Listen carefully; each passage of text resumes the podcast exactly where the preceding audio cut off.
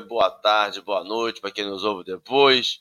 Um bom dia especial a essa turma do chat que já está online hoje.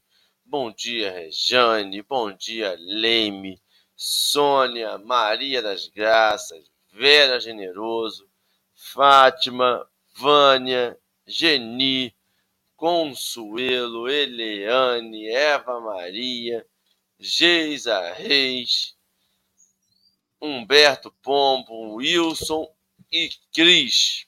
E eu vou parar um pouquinho os comentários do bom dia para fazer nossa audiodescrição para esses companheiros que nos ouvem e não nos veem, seja na tela do YouTube ou seja nos, nas redes de podcast. Nós estamos em uma tela retangular do YouTube no canto superior esquerdo está escrito Café com Evangelho, com letra preta, transparência, uma tarja marrom, é rosa.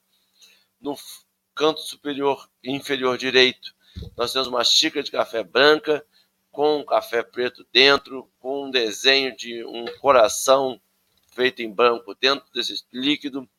E tem um homem, um desenho de um homem apoiado nessa xícara, que para nós simboliza Jesus. Cabelos castanhos escuros, moreno, barba, camiseta branca, ele está apoiado e é, uma mão levantada. No fundo da nossa tela é, são tijolos brancos à direita e rosas à esquerda e alguns grãos de café soltos pela tela. A tela tem três telas de vídeo, duas em cima e uma centralizada abaixo. No canto esquerdo superior de vídeo estou eu, Henrique, um homem moreno de cabelos castanhos escuros, soltos até a altura dos ombros, barba preta, uma camisa vinho. Estou sentado na cadeira gamer preta. O meu fundo de tela está todo embaçado e é uma parede cinza com uma parede branca lateral. À minha direita nós temos Marcelo Turra no canto superior direito. Marcelo, Marcelo é um homem branco, de cabelos, cabelos pretos repartidos para o lado, com a barba preta, mas bem cinzenta, bem grisalha, ele está usando um óculos de armação redonda, de armação verde, com hastes de bambu amadeiradas. O, ele está usando uma blusa escura, preta. O fundo de tela dele é uma parede branca, com uma, uma árvore atrás, feita em metal. E à sua esquerda, uma janela. E agora Marcelo mostra toda a serra verdejante em que ele está agora nesse momento. E abaixo de nós, centralizado na tela, nosso convidado de hoje, Arthur Guzzo. Arthur é um homem branco, de cabelos curtos também, repartidos para o lado. Ele não tem barba, ele está usando uma blusa polo azul escura. O fundo de tela dele é uma parede com um papel de parede à esquerda, uma cortina branca à direita e o teto branco com uma luz. Bom dia, Marcelo.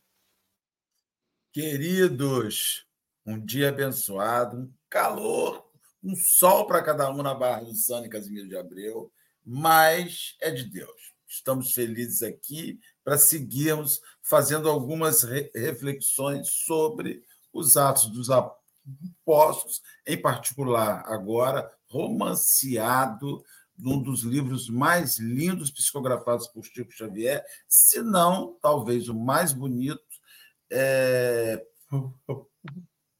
Paulo e Estevão.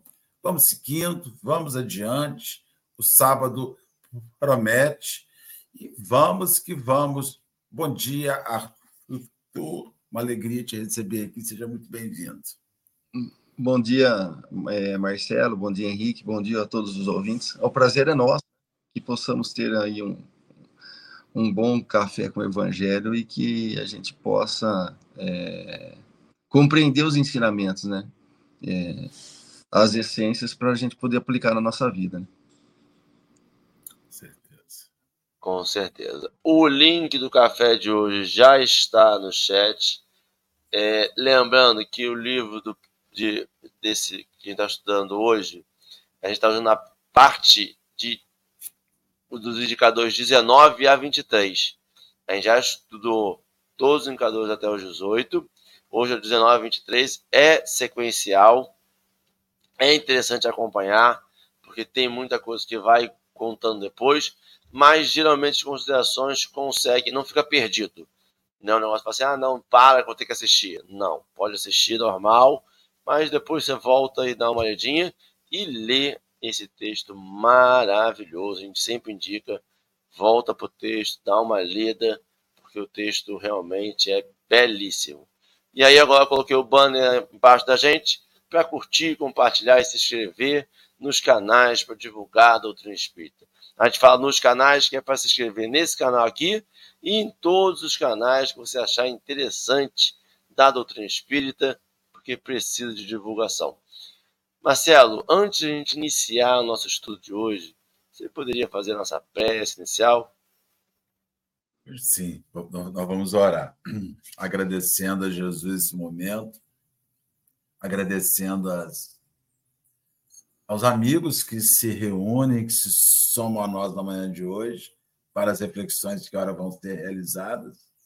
Esperamos, Jesus, que os bondosos amigos invisíveis nos guardem, nos orientem, nos deem a direção que precisamos para as reflexões que ora vão acontecer.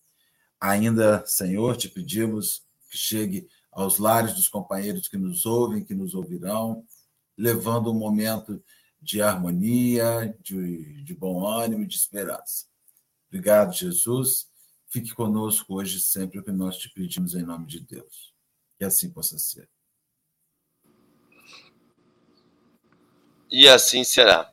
Eu vou colocar na tela agora o texto, a configuração vai alterar, o texto vai ficar à direita e nós, empilhadinhos pela ordem, eu, Marcelo e Arthur, à esquerda.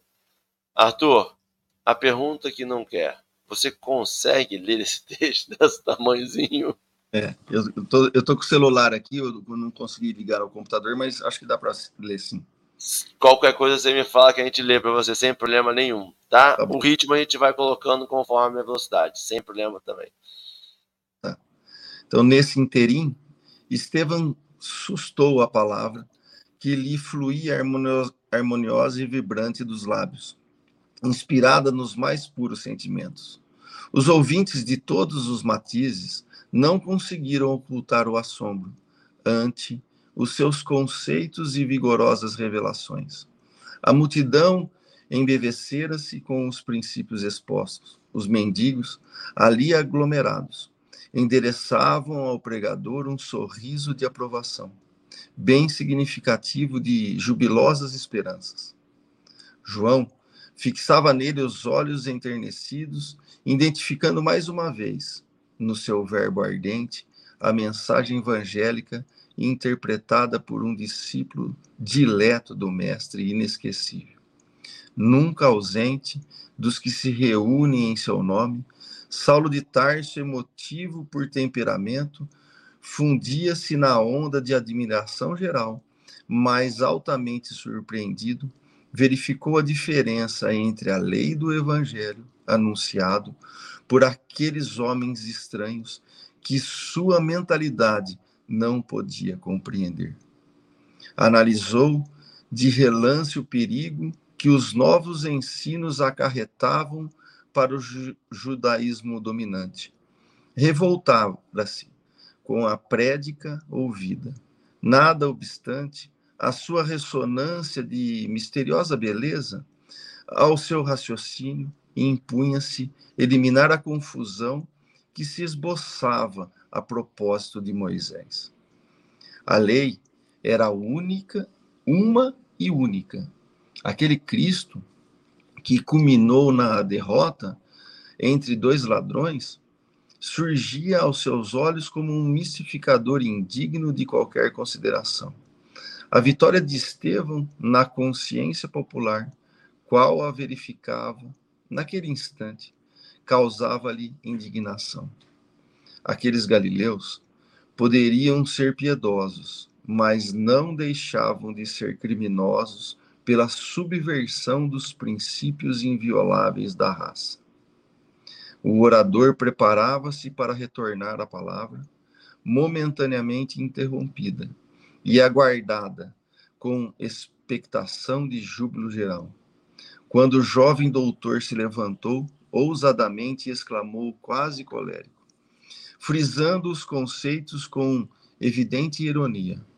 Piedosos galileus, onde o senso de vossas doutrinas estranhas e absurdas?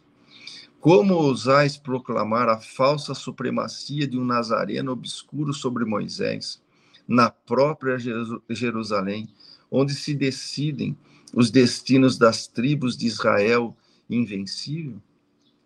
Quem era esse Cristo? Não foi um simples carpinteiro? Ao orgulhoso, em torno da inesperada apóstrofe, houve no ambiente um tal ou qual retraimento de temor, mas dos desvalidos da sorte, para quem a mensagem do Cristo era o alimento supremo. Partiu para Estevão um olhar de defesa e jubiloso entusiasmo. Os apóstolos da Galileia não conseguiam dissimular seu receio. Tiago estava lívido. Os amigos de Saulo notaram-lhe a máscara escarninha. O pregador também empalidecera, mas revelava no olhar resoluto o mesmo traço de imperturbável serenidade. Fitando o doutor da lei, o primeiro homem da cidade que se atrevera a perturbar o, o esforço generoso do evangelismo, sem trair a seiva de amor que lhe desdobrava do coração. Fez ver a Saulo a sinceridade das suas palavras e a nobreza dos seus pensamentos. E antes que os companheiros voltassem a si da surpresa que o assomara, com admirável presença de espírito, indiferente à impressão do temor coletivo, obtemperou. Ainda bem que o Messias fora carpinteiro, porque nesse caso a humanidade já não ficaria sem abrigo. Ele era de fato o abrigo da paz e da esperança. Nunca mais andaremos ao léu das tempestades, nem na esteira dos raciocínios quiméricos de quantos vivem pelo cálculo sem a claridade do sentimento. A resposta concisa, desassombrada, desconcertou o futuro rabino, habituado a triunfar nas esferas mais cultas, em todas as justas da em todas as justas da palavra, enérgico, ruborizado, evidenciando cólera profunda, mordeu os lábios num gesto que era peculiar e acrescentou com voz dominadora: Aonde iremos com semelhantes excessos de interpretações, de interpretação? Em torno de um mistificador vulgar que o sinédrio puniu com as flagelações e a morte. Que dizer de um Salvador que não conseguiu salvar-se a si mesmo, emissário revestido de celestes poderes, como não evitou a humilhação da sentença infamante? O Deus dos exércitos, que sequestrou a nação privilegiada ao cativeiro, que a guiou através do deserto, abrindo-lhe a passagem do mar, que lhe saciou a fome com o maná divino, e por amor transformou a, transformou a rocha impassível em fonte de água viva, não teria meios outros de assinalar o seu envio senão com uma cruz de martírio? Entre manifestadores comuns? Tende nesta casa a glória do Senhor, supremo, assim barateada? Todos os doutores do templo conhecem a história do impostor que, celebra, que celebrizais com a simplicidade da vossa ignorância. Não vacilais em rebaixar nossos próprios valores, apresentando um Messias dilacerado e sangrento sobre a pulpos do povo, lançais vergonha sobre Israel e desejais fundar um novo reino? Seria justo dardes a conhecer inteiramente a nós outros o móvel das vossas fábulas piedosas.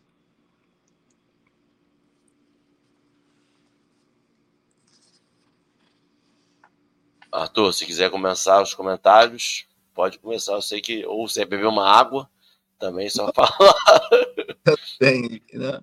É, o que chama atenção né, na, na passagem é dentro dessa visão que Saulo ali naquele momento estava tendo, né, da, da explanação de Estevão, é, é, a contradição entre a sua lente né, e o seu olhar, a, a sua mentalidade de interpretação do, do da, das leis, que a lei, ele fala lá, né, a lei é única, né, é, e ela, é, é, ela só teria aquela interpretação, né, aquela, aquela visão e aquela tradição que era passado também, né, é, ali no templo e, e, e, e, nas conversações, né, e isso era muito é, era feita de uma maneira aonde eles entendiam que esse Salvador, né, é, ou, ou esse Deus, ele teria que vir com uma postura enérgica, colocando, aparando né, a, a, as veredas com a força, né, com, a, com, com a foice, né, com mortes. Então, eles esperavam alguma coisa diferente do que o Estevão estava pregando. Então, é, é essa é, falta de, de compreensão de, de Saulo era que, o que deixava ele é, irritado, né? Ele ficava ali de uma maneira que ele não compreendia e ele queria acabar com, a, com aquela reunião, porque eles estavam interpretando de uma maneira que aos olhos de, de Saulo era perigoso, porque poderia ter, ter ali uma, uma rebelião, ou estaria questionando muito, um subterfúgio. Então, isso não era a, a, aceito, né, Henrique? Então, esse é um, um primeiro ponto assim, que chama atenção, e é, aonde essa imposição né, da falta de abertura de incompreensão é, vai fazer com que a gente feche-se em si mesmo né, e crie mais problema do que solução. Né? Então, pelo menos nesse pontinho, né, é a, a falta onde ele fala que é, a mentalidade ali ela, ela não poderia ser modificada, teria, a lei não poderia ser interpretada, ela teria que ser uma lei só e, de, e uma interpretação só. Né? E isso vinha é, estremecer as bases, né? e isso era visto como um grande perigo. Então, e esse é todo o problema, né? Porque você abala as estruturas do que está estabelecido. Né? E você vir com uma nova, uma nova visão, pregando uma ou, um outro olhar ou uma outra interpretação do mesmo ponto, era muito ainda inconcebível, né? Então, isso, isso, isso se a gente voltar um pouquinho, né, 500 anos antes de, de, de Cristo, aconteceu com Sócrates também, né? Quando, quando ele vem, e ele também vem falar, olha, é, a interpretação não é, não é desse jeito, né? A justiça que eles estão buscando não, não, não, não seria assim, né? Então, é, esses, essas, esse novo olhar, essa, essa, essa maneira do ser humano poder se reerguer por si mesmo, ela nunca foi vista né, com bons olhos desde lá de trás, né? Pode ir comentando, não sei como é que. Né? Porque tem um livrinho, Henrique, é, por exemplo, se falar, voltando lá, de, vou, vou voltar lá para Sócrates para a gente voltar aqui, que chama Justiça, né? Um livrinho é Justiça, é um livrinho pequenininho, tem aí em PDF, dá para pegar de graça na, na, na aí na, na, internet, e vai começar o diálogo com Sócrates assim, um, um amigo dele vai falar assim, olha, é, a justiça, ela é justa quando a gente faz o bem para os amigos e o mal para os inimigos. E aí ele vai falar todo o diálogo, falando que essa leitura de você ser justo com os amigos e fazer mal para os inimigos, no sentido de exterminar os inimigos para você manter a justiça para a sua classe, isso é um equívoco. Né? E é mais ou menos o que está acontecendo aqui Quando Saulo está interpretando, funciona. Puxa vida, o que vocês estão fazendo é injusto, porque vai virar o caos, né? Então ele achava que a justiça lá né, era manter a lei a todo custo, a todo poder, né? A, a todo custo que for, mesmo matando as pessoas, para que ela não fosse desvirtuada, né? E o que, que Jesus faz? Não, olha, é, a justiça é pagar o mal com o bem. Né? Então ele retoma quase que aquele diálogo que Sócrates estava tendo. E não é à toa que no começo do Evangelho segundo o Espiritismo, Kardec vai nos trazer uma orientação de, de voltar, ele coloca lá, acho que são 32 interpretações que ele coloca de Sócrates, dizendo que Sócrates e Platão é o precursor do espiritismo, no sentido de continuidade daqueles ensinamentos que ali estavam como sementes. E agora, nós jamais, com uma madureza maior, com uma condição de interpretação maior, nós iríamos conseguir enxergar de com outros olhos, que é o que vai acontecer, né, no diálogo um pouquinho mais para frente, aonde é, o, o Estevão vai falar um pouco sobre isso, né? O Emmanuel vai trazer isso Fala assim: olha, agora a humanidade está um pouco mais madura. Então, nós temos a condição já de interpretar. Então, quando João Batista está falando lá atrás, né, olha, arrependei-vos, pois o reino dos céus é chegado, né, nós temos uma, uma tradução direto do, do, do grego do Frederico Lourenço, talvez o maior tradutor aí de grego da, da, dos originais, e ele faz um, um, um comentário que arrependei-vos, a tradução certa é mudança de mentalidade. Então você vê que a mentalidade, o que, que, o, que, que o, o, o, o Saulo estava querendo? Que a gente não poderia interpretar de outra maneira senão naquela. E o Estevão está propondo uma mudança de mentalidade em função das nossas atitudes, né, da nossa conduta, para que a gente possa rever isso e, linkado isso com o exemplo do Cristo, transformar isso tudo num amor, né, para que a gente possa aí sim aplicar justiça, com justiça, né? pagando o mal com o bem, e não ao contrário do jeito que estava é, se pretendendo, ou, que, ou, ou, do que como se era, ou até hoje, né? às vezes uma interpretação equivocada de como que funciona a, a, as leis divinas, né, Henrique e Marcelo? Tu quer que... Vamos comentar. Você está me escutando, Henrique? Está me ouvindo? Ah, então tá ótimo eu gostaria de fazer uma consideração, porque esse apontamento específico ele assinala o princípio dos, dos embates de Paulo com, com Estevão, com Saulo, com, com Estevão. Até então eles não tinham se visto, e ali você vê uma coisa muito peculiar, muito própria e muito semelhante do que nós ainda vemos nos dias de hoje que é a dificuldade de nós nos relacionarmos com outra religião. É o medo que nós temos que uma nova religião possa, que uma manifestação religiosa, ela possa proporcionar algum tipo de enfraquecimento de uma outra religião. E você ainda vê ainda o judaísmo à época, quando você fala de, de, de libertação religiosa, né, nós, vamos nós vamos pegar o mundo se dissociando de religião, o poder político, o poder público se dissociando de religião no Renascimento, no século XVI. Porque até o século XVI, a Idade Média, o que você vai enxergar? Você vai enxergar um mundo associando o poder religioso com o poder político ele não tinha, Saulo não tinha só uma preocupação de que a palavra ela fosse maculada, de que a lei corresse risco.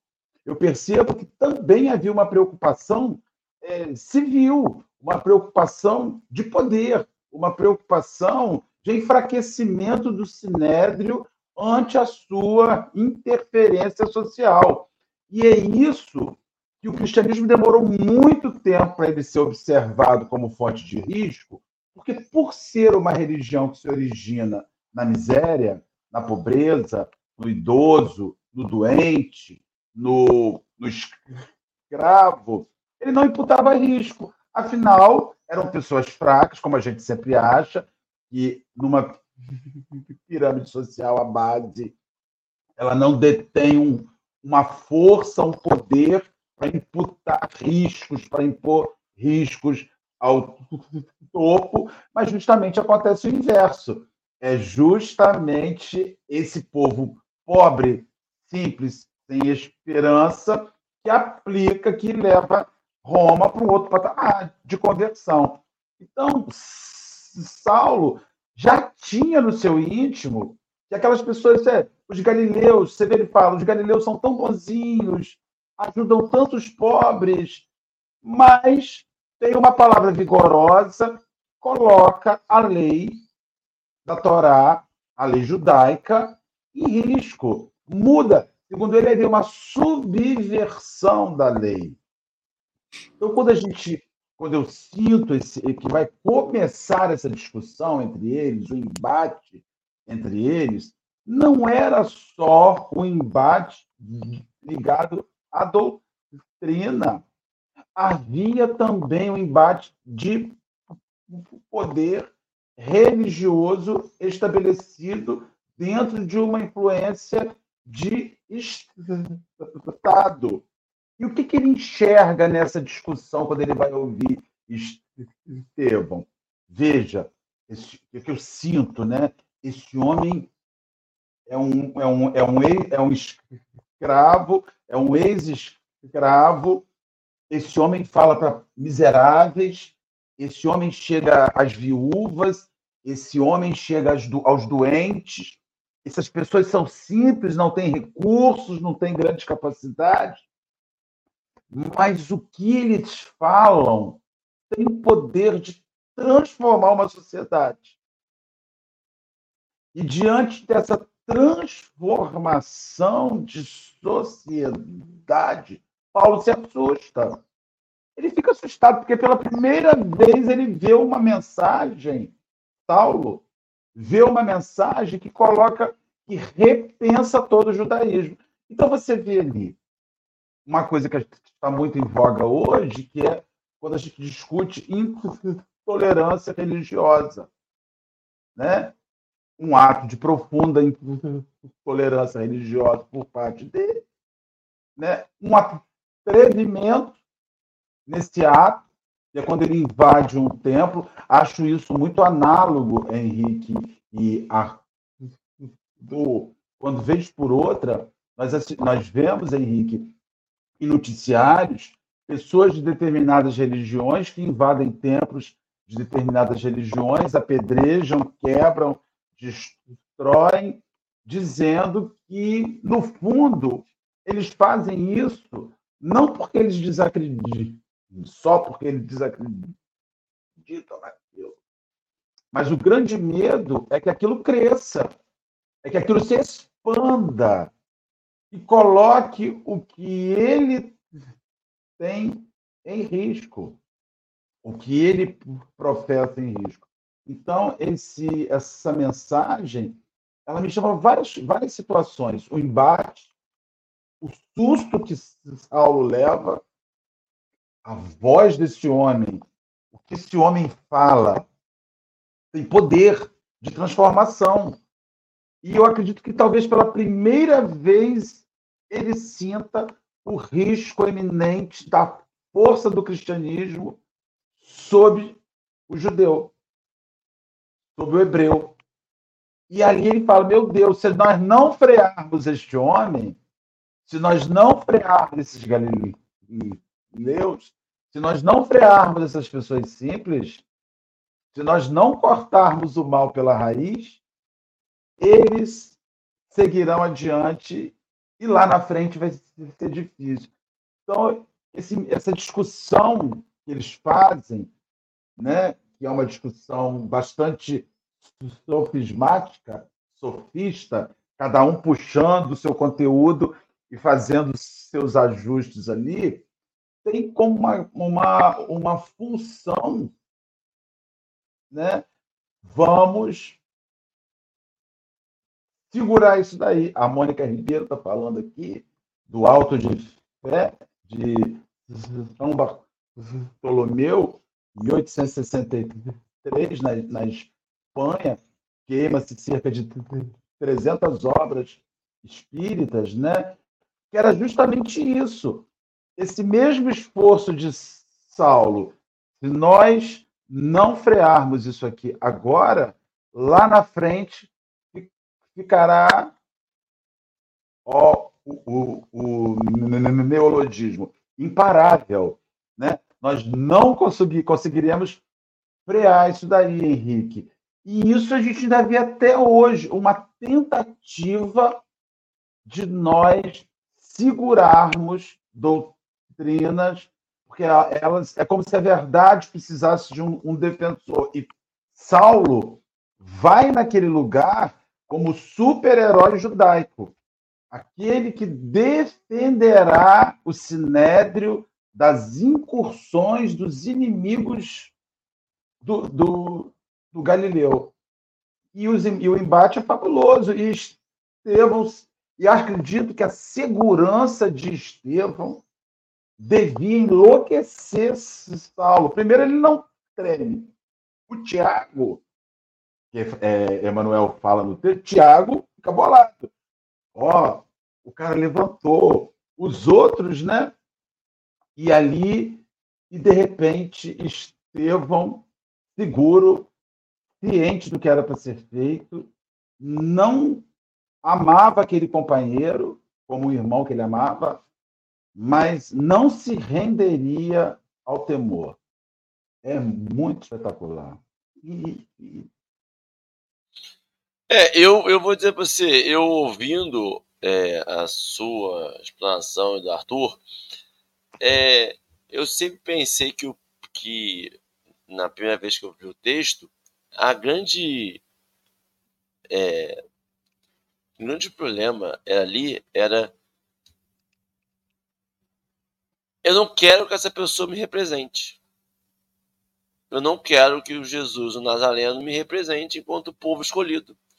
Porque aí eu posso estar falando uma atrocidade, por favor, quem está no chat depois, ao vivo, agora, me corrija. Mas essa sensação que não só o judaísmo tem do povo escolhido, era um povo marcado pela história, um povo que Jesus diretamente é, direcionava, diretamente intervinha naquele povo para mudar aquela trajetória, para mudar aquele, aquele, aquele, aquele estado que sempre foi de subjugação, que sempre foi de martírio. E essa noção de que os filhos de Deus viria não só para salvar o judeu, mas para salvar todo mundo, para mim é a grande coisa que você pensa. Não, não. Me foi prometido e até agora a minha construção foi de uma pessoa dedicada a mim, de, um, de uma pessoa que modificava e agia diretamente no meu entendimento, na minha vida. E aí que me dá a grande coisa, Marcelo. Se a gente fundou, se surgiu o cristianismo nessa base de é para todo mundo, se foi essa a grande coisa que o judeu ficou, peraí, não, eu sou o povo escolhido, por que que hoje o cristianismo, talvez aí mais para o neopentecostal, é, por que que hoje a gente age como se nós fôssemos os escolhidos? Que se eu não aceitar Jesus, eu vou para o inferno se eu não aceitar Jesus, eu estou para a danação e eu preciso salvar as outras almas, que as outras almas aceitem Jesus, que sem Jesus ninguém vai ser salvo.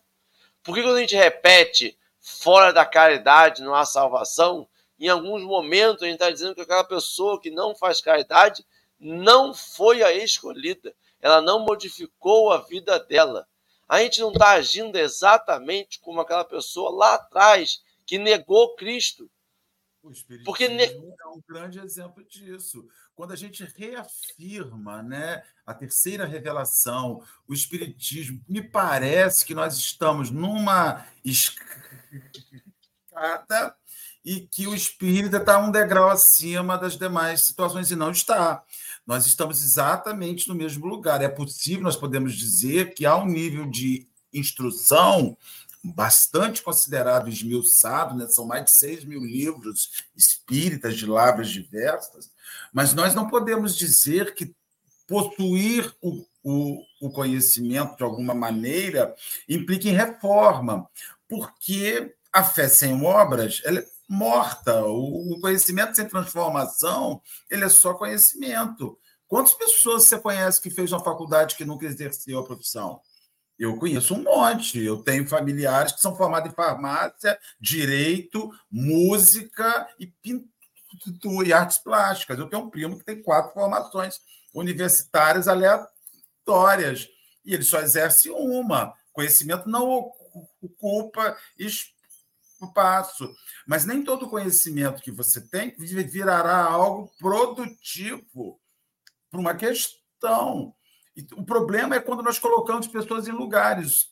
E isso é um, é um processo muito sério. Saulo se achava num lugar divino, porque o judaísmo era divino, Moisés, os Dez Mandamentos, e ele não acreditava que nada, tudo que não viesse daquilo, tudo que não se consorciasse com aquilo, não era divino ou era maligno com objetivo de destruição. E aí, Marcelo, sobre isso que você falou, era que não né, consorciarem, mas daquela interpretação. E eu acho que as respostas dele é, são de interpretação. Ele não fala que, ah, não, mas ele não era carpinteiro. Ele não fala, não. Ele fala assim, ainda bem que ele era carpinteiro para construir a casa, que não ficaríamos desabrigados. Ou seja, ele está falando assim, olha só, não é, como a gente já falou até ontem, não é para derrogar a lei, não é para acabar com a lei, mas é para interpretar ela. Até o Eduardo até falou, interpretamos a forma equivocada da palavra salvação. Eu digo mais, a gente interpreta de forma equivocada, quando eu falo a gente, enquanto sociedade, enquanto humanidade, a gente interpreta de forma equivocada muitas palavras, muita coisa. A gente tenta distorcer para o nosso bel prazer, para que a gente não esteja errado. E aí que vem é aquilo um pouco que o Arthur falou. Um conceito lá de trás que vai sendo puxado, que vai sendo relembrado, porque a verdade ela fica, ela vai se, se mantendo. A gente vai interpretar de um jeito ou de outro, mas na hora ali a gente vai vendo que tem um, um fio de verdade por trás de tudo, que é para mim isso que ele está tentando fazer de forma bem calma e concisa. Olha só, tem um fio de verdade que você não está vendo. Você está negando, está pegando pela beirada, está pegando por um trabalho, por uma função, mas que tem toda uma, uma, uma significação que você está deixando de escapar. Não é, Arthur? Ou eu estou viajando? Não, é, é, é, é, essa colocação aí que o Eduardo fez, né? É, a parte da, da salvação, né?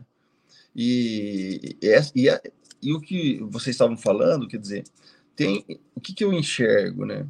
É, essa salvação como regra externa de condutas exteriores é a diferença, basicamente, para simplificar aqui, entre um método e um sistema. O Herculano Pires ele vai, ele, vai, ele vai conversar muito sobre isso e ele vai falar o seguinte: nós temos dois tipos de moral. Você tem a moral endógena e a moral exógena. O que o Saulo está querendo fazer é colocar a moral que vem de fora para dentro como regra de comportamento. De, então, você tem lá no Antigo Testamento né, 613 regras de como se comportar durante o dia.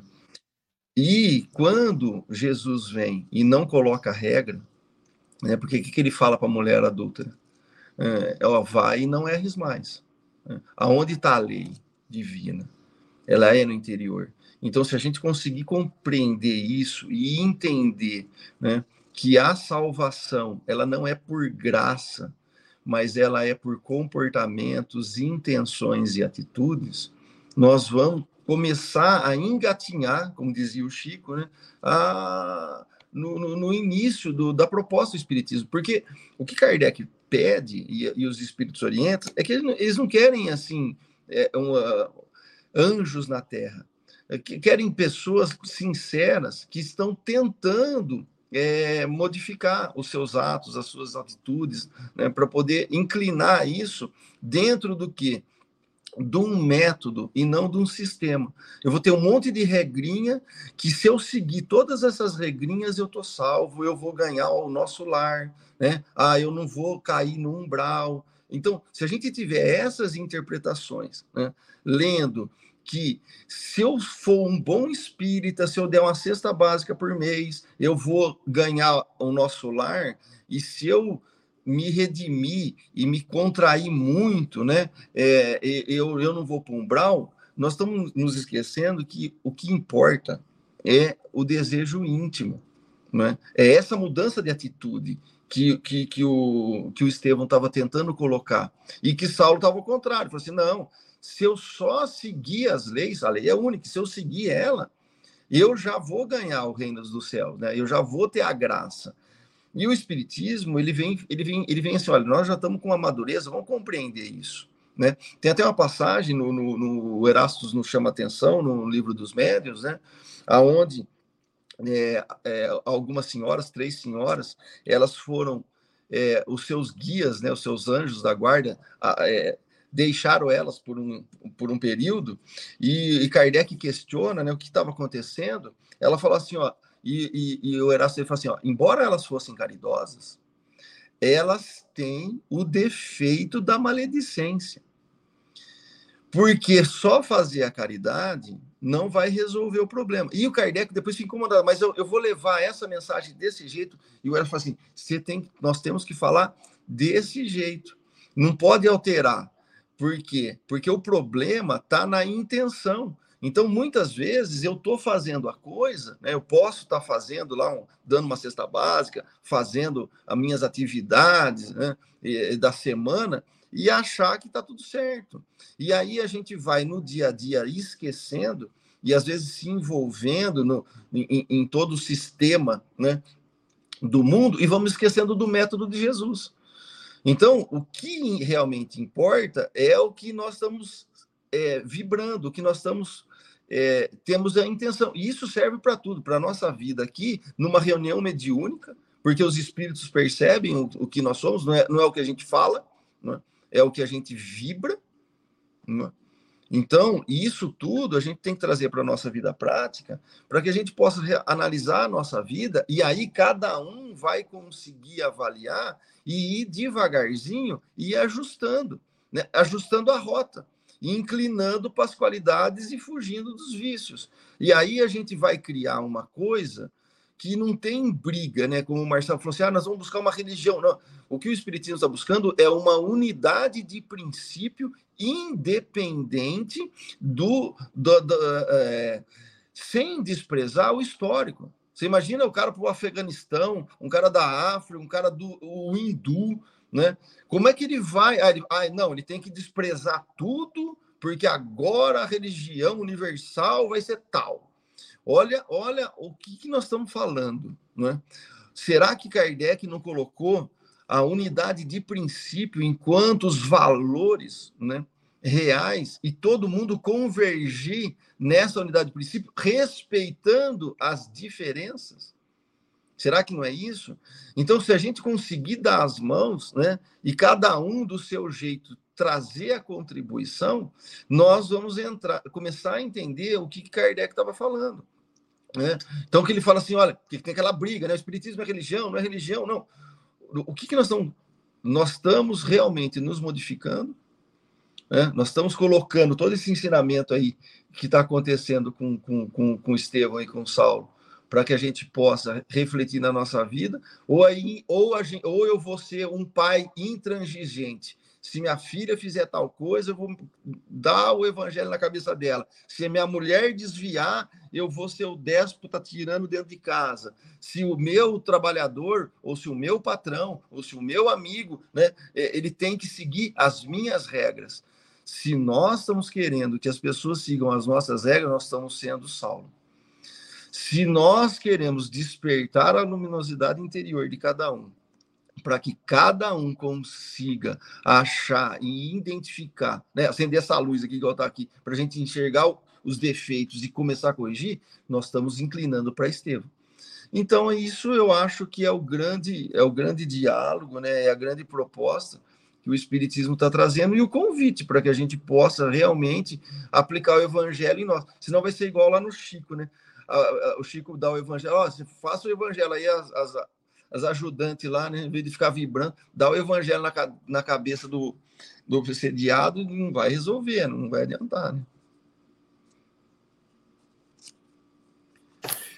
Eu estava ouvindo você dizer isso daí, a, a, a, lembrei que essa anotação que você fez, uma das últimas anotações que, que, que, que você fez sobre essa, esse aspecto de unificação, está lá no livro dos médios, quando ele fala sobre as, as instituições espíritas, sociedades espíritas, né, no capítulo 29, e ali você vai ter o, as vistas e sentimentos para onde você olha e o que você sente. E eu percebo que nessa discussão da obra, de o momento em que Estevão passa por esse momento com Saulo, Saulo não estava preocupado com com sentimentos e nem vistas. Ele não queria uma unificação. Ele queria uma uniformização. Então a gente percebe que hoje o movimento, qualquer movimento religioso, ele não quer unifi, unifi, fazer o processo de unificação. Unificação é reunir pessoas diferentes em harmonia. Uma orquestra sinfônica é uma reunião de instrumentos diferentes que se harmonizam. Ele queria, quando você vê esse, essa preocupação que o apóstolo Saulo, que o o Rabino Saulo ele tinha, ele queria uma orquestra de um instrumento só, porque quando você.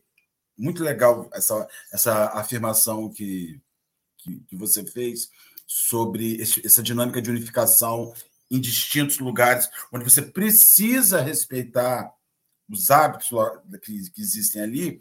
Eu me lembro que quando nós é, participamos de uma casa espírita numa região de periferia mais simples, o grande erro é quando você quer tirar o fazer análogo exatamente uma cópia de uma casa espírita no centro de uma cidade, uma cópia de uma casa espírita em uma periferia. É como se você fosse pegar uma casa espírita que tem Ipanema, de, no, em Copacabana, Leblon, e pegasse uma cópia daquela instituição e aplicasse e quisesse que funcionasse identicamente numa comunidade que não tem água encanada para dar a descarga.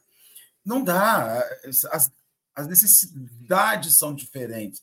Eu preciso não ajustar a mensagem, Nossa Senhora, mas eu preciso ajustar o discurso como esse discurso funciona. E, e eu acredito preconceituosamente, uma coisa que enlouqueceu Henrique, o Saulo, foi ele não esperava que daquele lugar de gente tão simples saísse uma coisa tão grande. Né? Eu acho que ele ficou. Ele falou assim: não é possível que desse pessoalzinho aqui há uma mensagem que me causa impacto tem o, o, o, o momento no, no texto que é que ele diz assim que ele Saulo de Tarso emotivo por temperamento fundia-se na onda de admiração geral mas altamente surpreendido verificou a diferença entre a lei e o evangelho anunciado por aqueles homens estranhos. Ele foi tocado. Mas havia o radicalismo. Ele não estava querendo uma unificação de coisas. Ele queria que o, uni, o uniforme que ele vergava religioso permanecesse. E eu acho isso uma, um, um, um, uma lição que a gente precisa absorver, que eu preciso absorver meu uniforme serve para mim. As, as situações que eu sirvo que eu vivo são minhas. A maneira de enxergar o mundo é propícia à minha percepção. E é isso daí. Muito, muito legal. Henrique, meu filho, estou aqui pensando tanto em Saulo, nessa conversa, nesse bafafá que aconteceu entre eles. E aí eu vou fazer outra pergunta, Marcelo. Nesse bafafá que aconteceu entre eles, de um livro de, do, dessa história que conta do que está no, no, no, Atos da Bíblia. É, Marcelo, no tempo a gente pensa sempre em evolução, né? E a gente sempre pensa em sociedade. E a gente sempre pensa que a sociedade era mais bruta, mais embrutecida naquela época do que é hoje em dia, né? A gente tem esse senso comum de que tem os direitos humanos, tem, tem um monte de coisa, tem, a gente avançou socialmente um monte de coisa, mas a gente consegue visualizar esse tipo de discussão, discussão no sentido de debate religioso, com esse esse respeito mais não tanto de Saulo, mas esse, esse, essa discussão nos tempos de hoje, esse debate, essa indagação, essa a gente não consegue, a gente em muitos momentos a gente acha que não dá, não cabe. Em muitos momentos a gente ainda agiria, iria agir como Saulo. Em muitos momentos a gente consegue se pegar ainda e dizer assim, cara, não, pelo amor de Deus, eu vou, eu vou tacar o evangelho na cabeça dessa pessoa. Eu vou, eu não vou nesse local porque e a gente tem que de novo lembrar que a gente tem que evoluir, sabe? O Arthur falou um negócio interessantíssimo que dá um desconforto. Ele fala assim: você já sabe mais ou menos quando saiu da, da, da, da, da Grécia Antiga, veio Espiritismo, você já tem os entendimentos necessários para. Sabe, me dá um desconforto assim. A gente tem o entendimento necessário mesmo? Será que a gente tem esse entendimento completamente? Ou a gente ainda acha que, que todo mundo que fala com o espírito é mistificador? Quando eu falo a gente, enquanto sociedade, a gente precisa provar que é possível a comunicabilidade dos espíritos? É possível me comunicar com outro lado? É possível acreditar ainda que tem alma? Ou sociedade, de uma forma geral, ainda não? Morreu, vai virar um querubim tocando harpa no céu. Sabe? Quando você fala assim, nós temos, a gente pega aí pessoas discutindo se a Terra é plana ou não é, se tem um aquecimento global ou não, se, se essas modificações têm intercorrência do homem ou não. É, e aí a gente pega o negócio de Kardec e fala, nós já temos. A gente tem que lembrar que nós já temos. O texto de ontem lembra um pouco disso todo mundo que é beneficiário não pode se esquivar da responsabilidade. A gente tem que lembrar que a gente tem responsabilidade, que não dá para viver nessa vida como um grande passeio, que não dá para deixar de que os doutores da lei vão dizer para a gente qual é o caminho. Porque a gente está terceirizando o tempo todo. Porque se eu for na casa espírita, Marcelo, eu vou esperar sempre, hoje em dia, que o orador, que é aquela pessoa que vai fazer a palestra, vá me direcionar. Eu não vou ter uma troca, eu não preciso trocar mais. Eu não preciso, eu posso entrar mudo e sair calado. Eu posso não falar uma palavra na casa espírita, modificar. E todo o evangelho, e toda a vivência, e todos os textos até dizem o contrário. Nós temos que vivenciar. Nós temos que vivenciar, mas até mesmo incluindo esse erro de ir achando que aquela casa vai caber ou aquele local é diferente mas é só no erro que a gente aprende. Hoje a gente não cometeria mais. Hoje a experiência fala, não, eu tenho que me adequar àquela sociedade. Eu tenho que, eu tenho que verificar naquela sociedade o que ela tem de verdade, o que ela tem de bom, porque tem. Isso a gente faz religiosamente, como a gente faz com política, quando a gente faz com futebol.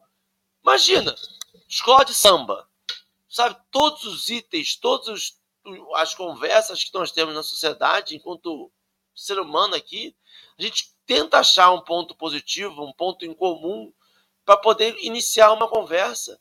É assim que a gente começa. A gente se conhece um com o outro através de um ponto comum, tentando achar esse ponto comum. A questão é que em algum momento a religião virou esse ponto de debate que para eu estar certo, o outro tem que estar errado. E não é. a conversa de Saulo é, é isso. Cara, você, você, eu não estou errado. Você não está errado. A gente vai achar esse ponto comum e nós vamos aprofundar isso. Você está pegando a, parte rasa. Eu concordo com você. Eu concordo. Não tem como negar que Jesus é uma história de fracasso. Não tem como negar que materialmente Jesus morreu entre dois ladrões, que ele não salvou a si mesmo. Não tem como negar. Não vou começar discutindo sobre isso, que eu já vou dizer o que isso significa. Ou seja, eu estou pegando a sua verdade e estou fazendo, olha só o que significa. Na minha interpretação, é isso aqui. Ó.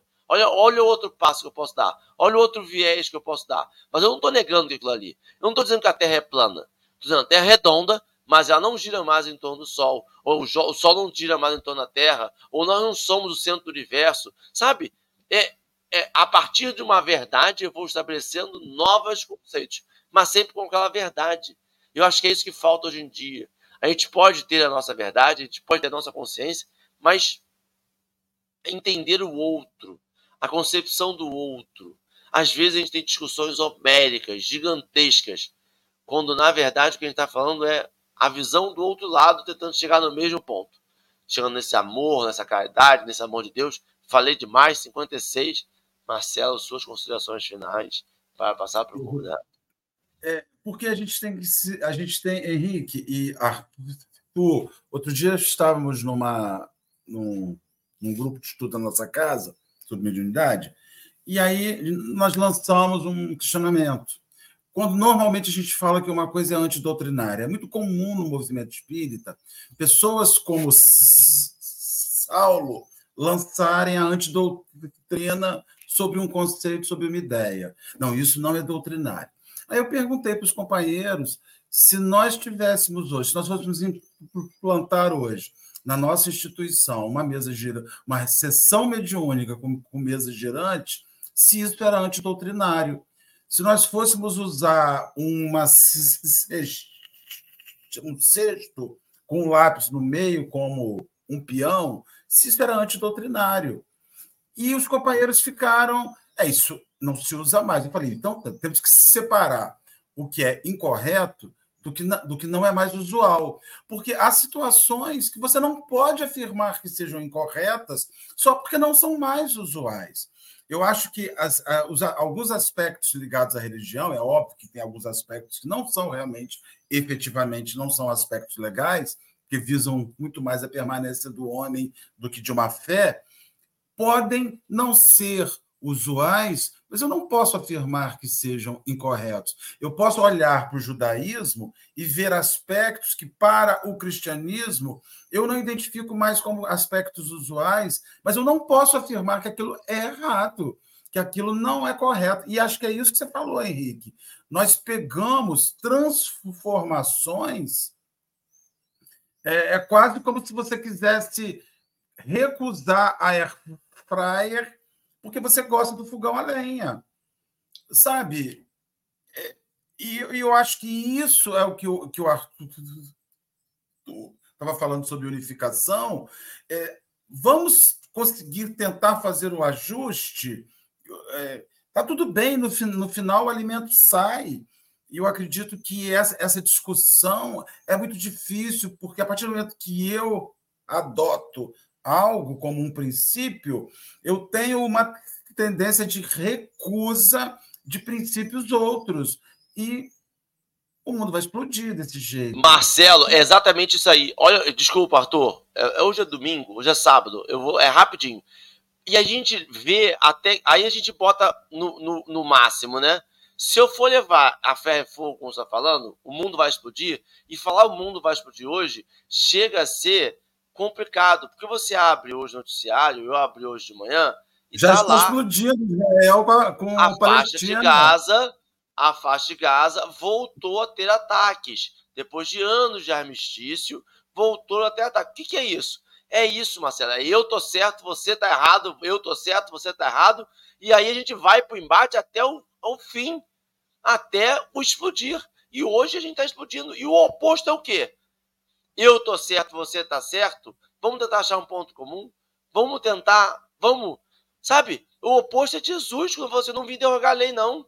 Eu vou, vim só para executá-la. Eu vim para interpretá-la. Arthur, perdão, falei demais hoje. Não, tá. O... Também não quero, não sei quanto, é, quanto tempo tem aí, que já deve estar tá estourando o. o... Bora, é. Mas o, a, o, RH não chegou ainda, a gente estoura o tempo. Então tá bom. O, o, Henrique Machado, eu vou, eu vou deixar uma provocação aqui, que foi uma coisa que quando eu, eu a gente vai é, vendo, talvez resuma essas regras, né? E, e, e, às vezes quanto a gente ainda está equivocado do, no, no, no, espiritismo. O livro dos médiuns, na maioria das traduções, ele traz como o livro dos, do, dos médiuns e dos doutrinadores. Tá? Na, se você pegar a, a, a edição original em francês, é o livro dos médiuns e dos evocadores. Eu querer doutrinar. Olha a palavra doutrinar. Se eu vou fazer a comunicação, o diálogo com os espíritos, querendo doutriná-lo, eu estou impondo a minha regra ou a regra que eu acho que é a certa, que é um outro perigo. Né? Porque o problema nosso da humanidade, do ser humano, toda essa discussão, né? onde o orgulho, o egoísmo e a ganância impera, é a gente querer ter a prerrogativa de ditar regras e normas universais para os outros.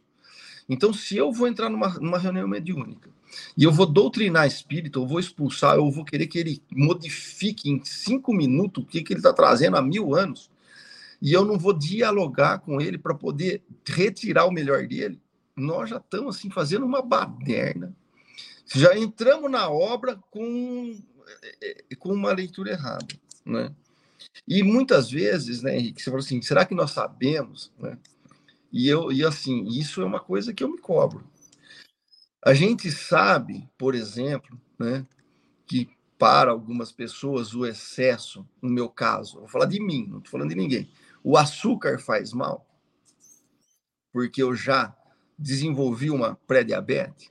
Será que o alcoolismo, para mim, faz mal, que já enfiei o pé na jaca? Então, se a gente sabe a gente sabe, mas o problema é, nós queremos realmente mudança. Né? Muita coisa a gente sabe, mas muita coisa a gente ainda está procrastinando. Né? Então, esse diálogo íntimo e é interno, e aí, aí eu não estou apontando o dedo, estou apontando o dedo para mim mesmo, né?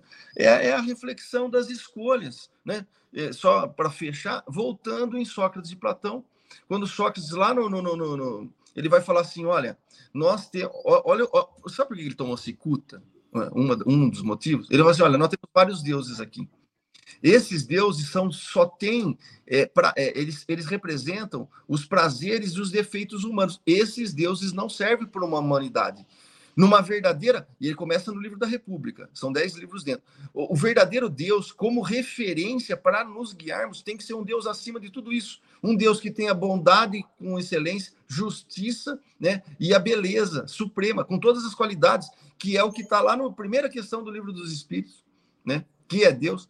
Então ele vai falar assim: olha, nós precisamos ter outra referência para que na hora das nossas atitudes a gente inclinar para os atos que eu entendo que é melhor, e aí eu inclino para a virtude divina. Se eu optar pelos atos que me rebaixa a prazeres materiais, eu vou desenvolver um vício. O cara estava falando isso há 500 anos antes de Cristo. Né? E esse é o nosso dilema. Eu tenho a, a vida tá, é uma bandeja que nos traz um monte de possibilidades. O que eu escolher é o que eu vou alimentando e é o que eu vou construindo. Né? Então, essa eu acho que é o desafio nosso aí. E é a briga aí, e essa briga de Saulo e de Estevão é uma briga interna entre o homem velho e o homem novo. Né? Então, nós vamos ter que dar uma. Né? Dar uma, uma, Encarar. A gente tem que. É a confissão, né, Henrique? Assim, olha, quando lá no Evangelho segundo o Espiritismo fala assim, leia o livro de Santo Agostinho, Confissões. Eu falei, mas o que, que esse cara está falando? Aí você pega o livro e vai ler o livro de Santo Agostinho, recomendado no Evangelho segundo o Espiritismo.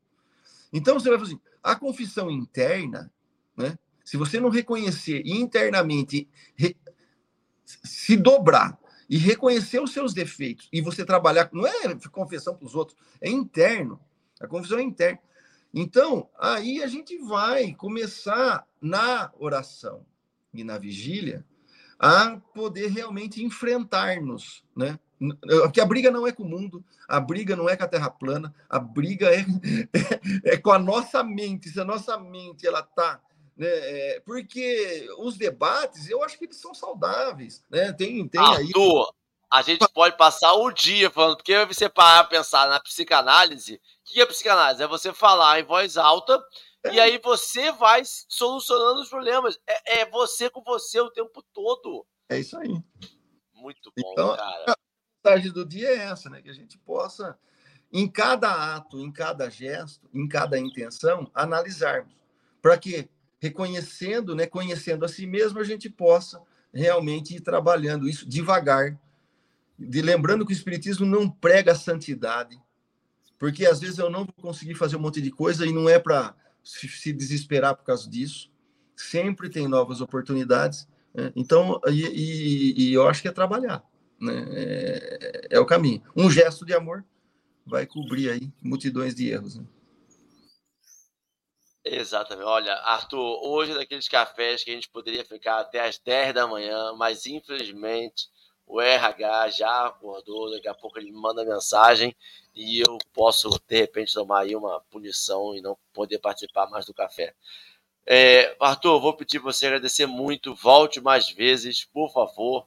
Foi maravilhoso. Vou pedir para você fazer uma prece final para a gente, para a gente poder encerrar esse estudo hoje. Vou fazer. Eu vou pedir a liberdade aqui. Eu escrevi uma uns versinhos e a gente acabou musicalizando e eu vou fazer a prece em forma de música. Né? Tá ótimo. E fica o final. Vai ter até um passarinho aí, igual você. Vamos ver se sai aqui.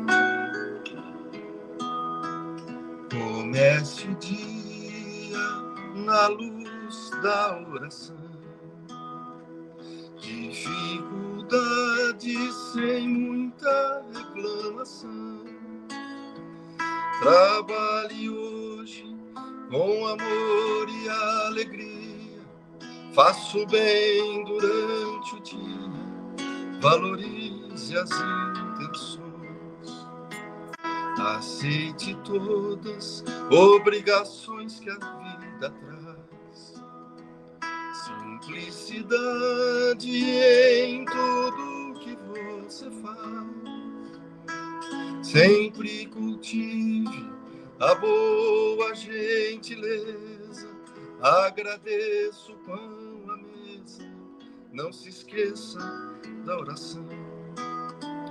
Conserve sempre a paz e a harmonia. Seja fiel durante o dia. Não entre em contradição. Ame a vida, não se esqueça que os teus olhos são reflexos que transbordam que traz no coração. Muita paz a todos. Obrigado pela oportunidade, viu, Henrique?